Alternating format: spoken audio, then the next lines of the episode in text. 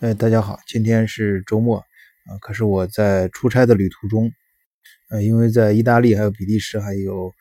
呃那个德国嗯南部几个城市有有一些就是公司，我们公司涉及到的地方有一些问题，我需要去到现场解决一下。还好呢，这一路上嗯。夏天嘛，现在风景还不错。德国在德国有过自驾游的朋友，应该有这样的体验。所以一路开过来呢，一嗯一边开车呢，可以一边欣赏一下风景啊。除了想一想这个，我们就是到现场怎么解决这些问题，呃，公那是公司方面的。然后同时呢，还有时间也可以考虑一下，呃，跟听友们聊聊一聊，呃，聊就是怎么去聊，呃，这个第一帝国、第二帝国和第三帝国。昨天我们谈了一下第二帝国的俾斯麦啊，就是我的看法呢，跟历史书上对他的呃铁血这个称呼呢，嗯，不太一样。尤其是他那个，当然他开始可能他的初衷不见得是多为了工人阶级考虑啊，但是嗯，但是确实是从俾斯麦开始，呃，这个全世界最早有了工人阶级的医疗保险体系。而且从他那儿开始之后呢，德国就一直保存下来，啊，就包括在紧接着后面的魏玛共和国时期啊，就是魏玛共和国非常是一个，呃，就是呃更更就是它的政府更换频率非常，它在这个德国历史上总共才存在了十四年，但就更换了十八届政府。但是在这个频繁更替中，有一个人始终没有没没没没动，一直没换，就冯布劳恩，就是他负责的劳工部啊，就是或者叫内政部，就是专门管这个呃工人福利啊跟社会福利的这样的一个呃内阁要员。这就可见他呃虽然政府就是政府其实换也代表他就政每一届政府他主张的政策主张在不断的变动嘛，但是他关于劳工、关于社保啊、工人阶级待遇这个呃。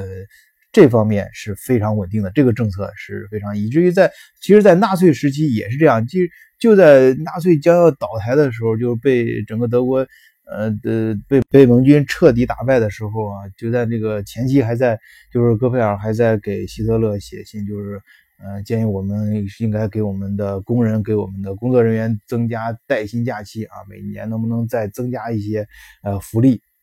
然后到现在呢，我们现在在德国工作的朋友都知道啊，德国法定规定，每年就除了公共假期之外，还有二十一，现在好像涨到二十三天了，就是二十三天的带薪假期，就是除了星期六、星期天，还有国法国庆节什么诸如那些什么圣灵节，就是法定必须全放假的之外啊，你还有这个二十多天的带薪假期。当然这一点有很多中国朋友。呃，对这个东西也非常头疼啊，就是德国的人工费太贵了，就是你雇一个工人，而且关键他各种保护工人的这种法律法规是非常强悍的。呃，这个我记得，嗯，首先是，嗯，在德国开公司的朋友你要注意这个人工成本，另外一个还有好多直接收购德国公司的这些嗯人之后，就是对工人。这一块处理，你你有的时候可能以我们的眼光看，那有些工人，嗯，工作效率效率完全达不到呀，就是或者是有些我们是不是可以裁掉什么这种，呃，一系列问题啊，这种其实这不是光，就是德国现在这个劳工问题啊，它不是光嗯中国人遇到，其他国家的人也遇到。当然我在前面其他几这个问题它本身很复杂，我在前面其他几期节目里面讲过，比如我还专门讲过一期。那就是德国，嗯，钢铁工人协会罢工，就是德国最强势的那个叫门塔，呃，那个呃工会啊，他们钢铁就包，它是钢铁那个行业，就包括几乎现在德国所有的，啊，像汽车行业，还有一些跟钢铁制造这些行业，所以它它那工会是最强大的，当然最强大的这个最还。表现在，呃呃另外一方面，不仅是人数多，像他他很有钱，因为他发动罢工的时候，那老板是不给钱的，你工人不干活了，肯定不会给你钱。但是这些每天工人的这些钱和呃一些补助都会由这个工会去出这笔钱，他们嗯的影响力也最大吧。那嗯。关于那个事情，我前面专门有一期节目讲过，大家些感兴趣还可以去听。然后是，呃呃，主要是这块呢，他就特别有一个老板跟我嗯，原来他收购了一个德国很有名的行业里，当然我具体名字肯定不能在节目里面说啊，这个是一个基本的一个原则问题。我呃，就是就是就是非常非常牛的吧，一个德国企业啊，属于制造业。然后他收购之后，他就是感觉非常就不舒服，就是说呃，感觉到呃很想不通，就是为什么嗯挣的钱这么少，就是你怎么？这么多钱发给工人，发给他的管理层，然后最后老板剩到手上的利润会那么少，就是呃差不多只有百分之十。其实我又告诉他，我说你能挣百分之十不错了，你想你的基数很大呀，那是一个非常优秀的企业。当然按照那他。他按照他每个产品的这种，他他去衡量他每个产品的利润率的话，那像这个挣很多钱，他觉得他自己应该是落很多钱，但没想到在把很多钱都分给工人和管理层了。但我但我觉得这个问题真的是，嗯，一个比较复杂的系统性问题因为呃，我们中国有句俗话叫慢工出细活，那有的时候可能真的是需要他们。呃，精挑细琢的去做，才能做出来，啊，可能比你其他的产品好好，但不会好那么多。但是那一点点，那就很不容易，可能你需要付出的成本就非常的高。它可能是跟边际成本的原原理是正好相反的。就我做那个，呃，电就是听我节目知道，我还有一个。呃，职业就是我是一个电气工程师，就是做一些电电子工程师，嗯，做一些电子产品的反应，像测芯片的一些仪器，这个东西它的精度，它可能前面的就很容易达到，但是精度到一定程度之后，你再提高一点点的精度，那它成本就会可能翻好几倍。呃，对于一个生产型的企业，是你如果是想把它的产品或者它的服务达到达到一定程度的时候，再提高一点点。啊，做到这个整个全世界最顶尖的，比最最一流的还要强的那种顶尖，那那你真的可能要付出的成本和呃要付出的这种精力就会高出很多很多啊，那可能不是那种边际的增加一点的问题。呃呃，关于呃德国的这人工的和各种成本的。呃，非常，就是它的生产型企业成本非常高呢，这不是光中国人头疼，呃，包括法国人，你像，嗯，就是在德国，我中国这像欧宝这个车，好像现在中国看不到了吧？好像他当年是好像通，呃，通用收购，嗯，那个欧宝之后，嗯，好像好像是说在中国市场彻底撤撤出欧宝这个品牌，然后是在，嗯，德国呢。他就把欧宝的很多一些设计的车型直接就用到中国的，呃，那像雪佛兰呀，嗯，大，嗯，那个通用的其他一些车上。然后后来这个欧宝呢，呃，又转手给了，呃，PSG 集团，就是那个标致啊，标致法国的那个集团。但是，呃，由于德国的工会非常强悍啊，这个 PSG 集团。嗯，拿到欧宝之后，虽然是欧宝，它确实有很多设计啊，很多一些先进的技术啊，它可以把它直接用在它的其他的品牌和一些车系上，但是它连续呃亏损二十年都不允许裁员。你你想想，那这个 PS 集团嗯在里面亏多少钱，而且还只能打碎了牙往自己肚里咽啊！我说用中国那句话说的很狠的，就是打碎了牙合着血往肚里咽，他没。没没办法，那你你收下来，你也不能裁员，而且现有的工人还在不停的呃搞罢工，要涨工资。嗯，所以我想说的是什么呢？就是德国这三个帝国，第就是第一帝国神圣罗马帝神圣罗马呃帝国，跟那个呃第二帝国就是老威廉俾斯麦在这个国家，然后第三帝国就希特勒搞的这个，这三个帝国其实是完全。呃，断开的啊，他们不是延续的一个，呃，就像中国一样，一个呃中国那个连续的王朝一样，一个皇帝一一个王朝结束，然后紧接着下一个王朝，它是三个完全断开的。但是，呃，有一些政策呢，有些精神可能是连续的，连续下来的，其中就是对产业、对工业的这种。呃，执着，还有对工业工人的这种保护和地位的尊重啊，以及他们整个社会啊，对这个事情就是嗯做工业要高成本的去做的这种，啊，这这这种看法。但是非常可惜的是，我觉得德第二帝国，啊，我就我们这两期主要谈第二帝国。第二帝国就是他的劳工的这种精神延续下来，但是他的贵族精神却真的是随着贵族的消失而消失了。就是第二帝国的时候，大家知道，嗯，就是嗯，就是还上期谈到的，就是名字里面带冯的嘛，因为第一次世界大战打仗的时候，所有的军官啊都是带冯的啊，中间。只只有为数不多的，就是不超过一张一个巴掌，就是五个手指头都不都不会超过的几个人才就是不带封，这些混到了嗯那个呃就是军官的阶阶层。你比如说，就是后来支持希特勒啊，早期支持希特勒啊，就是那个我在前面也讲过，上期也提到过的那个，我我把它比喻成灭霸的鲁登道夫。他的名字里面没有冯，他确实是平民啊，一路靠自己力量冲上去，所以他可能可能也是由于他的出身吧。后来他可能看到早期的希特勒的时候，觉得惺惺相惜啊，很早的时候支持希特勒。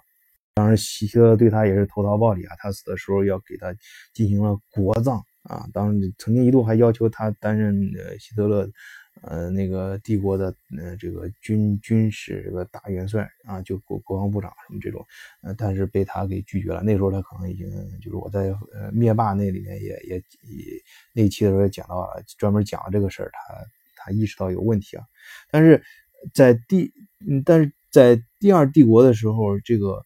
贵族的这种精神啊，他们是就是说他真的是认为自己首先是呃走在他们，你看他有一个。他们对自己的这种自信啊，就是走在路上，你贵族走在路上，只要我一定要就是说，呃，告诉他我是军官啊，而且他们的贵族一定要去想办法当 当当兵，然后是，呃呃，走在路上是从来不给人让道的，就大街上如果你见到军官的话，你是要，呃，你要主动让开。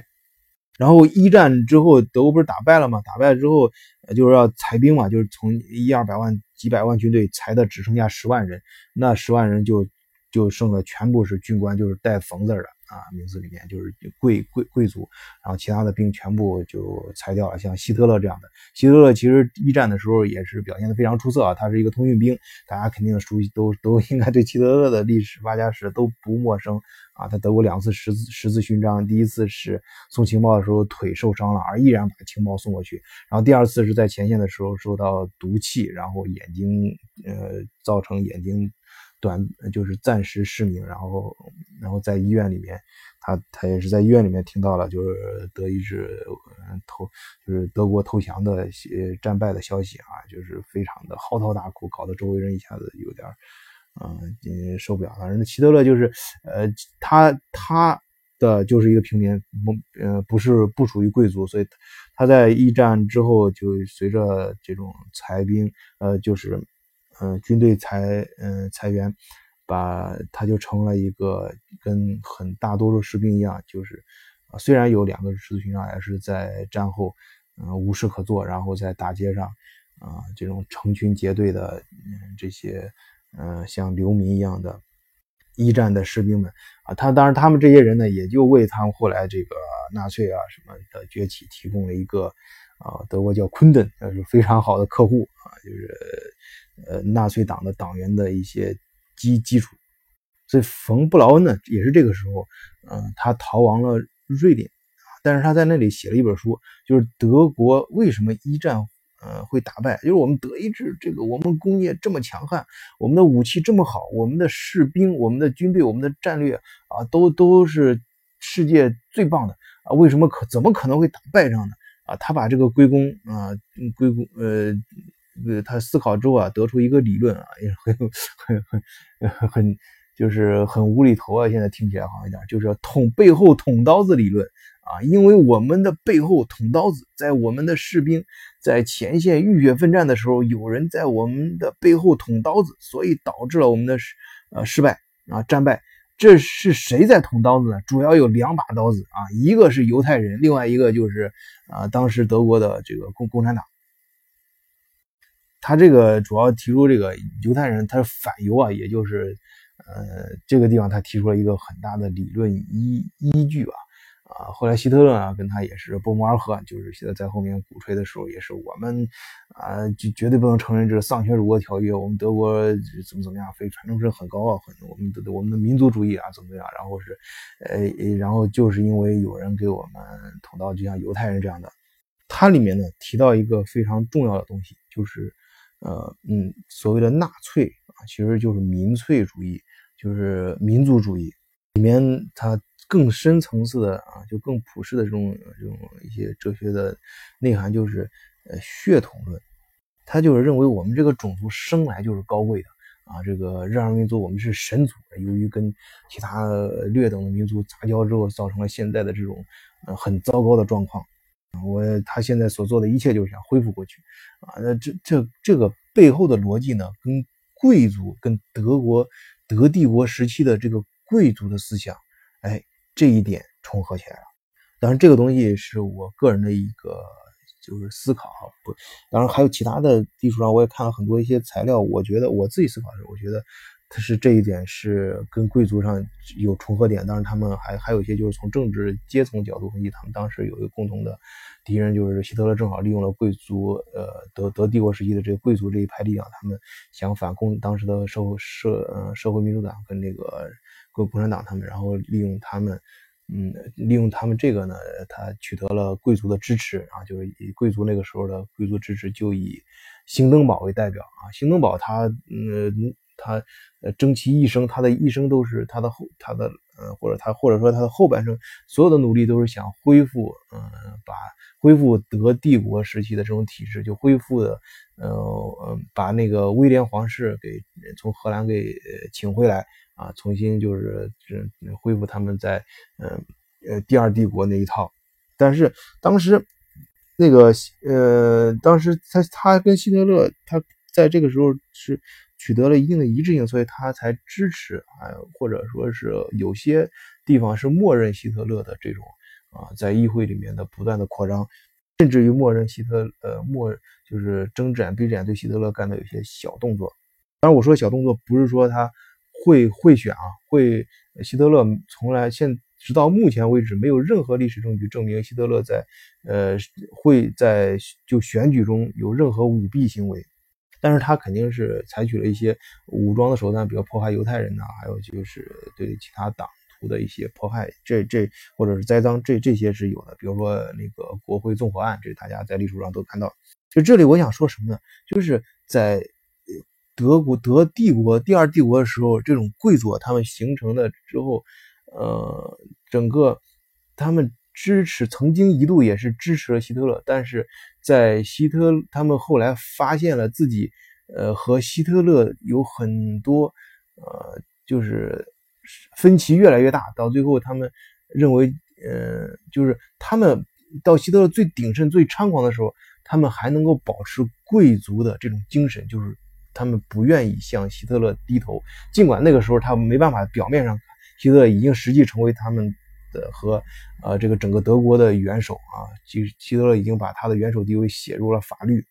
但是他们在背后还是勇敢的策划了这个呃推翻希特勒政权以及谋呃谋杀希特勒本人的一一系列行动，但是很可惜，呃他们失败了，其中也包括。马克思·普朗克啊，就是德国，就是目前来说，呃，最伟大的科学家，呃，嗯，之一。这个我觉得可以不用之一啊，因为你看德国最有名的科学院就是马克思·普朗克研究所嘛，好多中国人过来进修学者肯定知道，德国有三个，一个是弗兰霍霍夫，呃，弗兰霍夫啊，弗兰呃弗兰霍夫啊，这这都叫，然后是马克思·普朗克，当然还有赫姆霍兹，赫姆霍兹是最大，属于国德国的国家科学院。但是马克思·普朗克的这个地位，这个研究所地位，大家嗯，只要来德国当过访学者的，肯定都都都知道，这个我不用强调，那就是马克思·普朗克以他的名字命名的。包括爱因斯坦当年也是马克思·普朗克把他请到柏林去啊。马克思·普朗克的地位啊，我就不用说了。其实我在另外一个，呃，另另外我的另外一个专栏，就是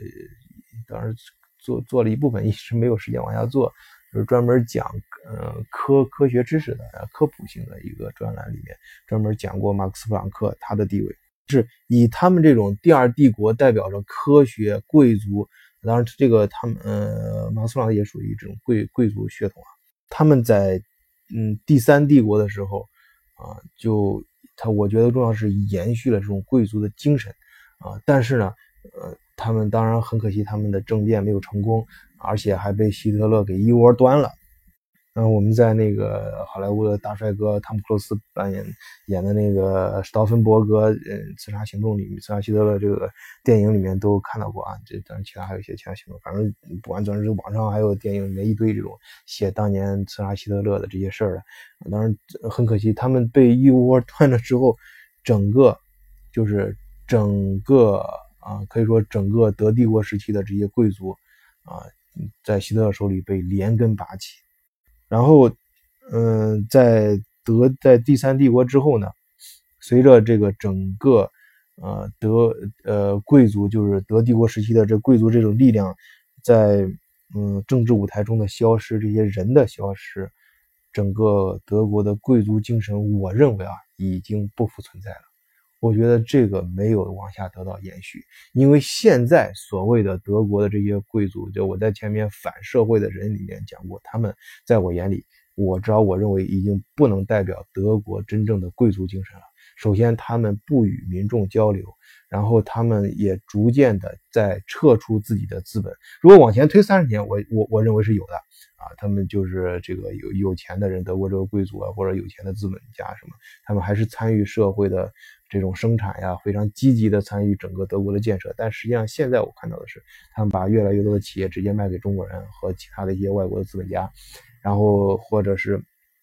就是撤出实业，呃。自己撤出资要，拿着钱进行投资和享受生活，然后与世隔绝。我们在德国社会其实很少能够见到贵族。我们跟在德国，我们。在中产阶级这些人，嗯，跟跟跟他们德国现在的那些隐形富豪，就是那些所谓的贵族，是呃，生活是完全不相交的两条平行线，你是见不到他们的。他们子女上的学跟跟我们上学是不一样的。我们当然中产很多中产阶级，包括我们这边很多大学教授，我们中国人的什么在这边阶层不错的孩子上一些呃私立学校，但是我们上的私立学校，其实在我眼里，那私立学校跟公立学校差别并不是特别大，没有太大的本质区别。那些真正贵族上的私立学校，我们是上不起的啊，那个是特别特别贵的。所以今天我想说的是什么呢？就是接着嗯呃上一期讲的俾斯麦，就是德国劳关于整个社会对劳工啊，对工人阶级的重视，对生产的重视啊，对以及他们的精神和他们的社会地位以及他们的待遇的重视，这个从德第二帝国到第第三帝国一直到有现代的德国，都是一脉相承传传承下来的。而德国第二帝帝国，嗯，威老威廉那个时候的第二帝国的贵族形成的，就是带冯字这一帮，以以他们为代表吧，这些贵族精神。到第二，呃，从第二帝国到第三帝国的时候，还可能有一些延续啊，尤其是他们对待希特勒的时候，勇敢的去刺杀希特勒，去反抗啊，坚持他们的精神，这一点还是，呃，可我觉得是，呃，是可圈可点，至少是我是点赞的。然后，但是到现代德国，随着在第三帝国中那帮人的消失。啊，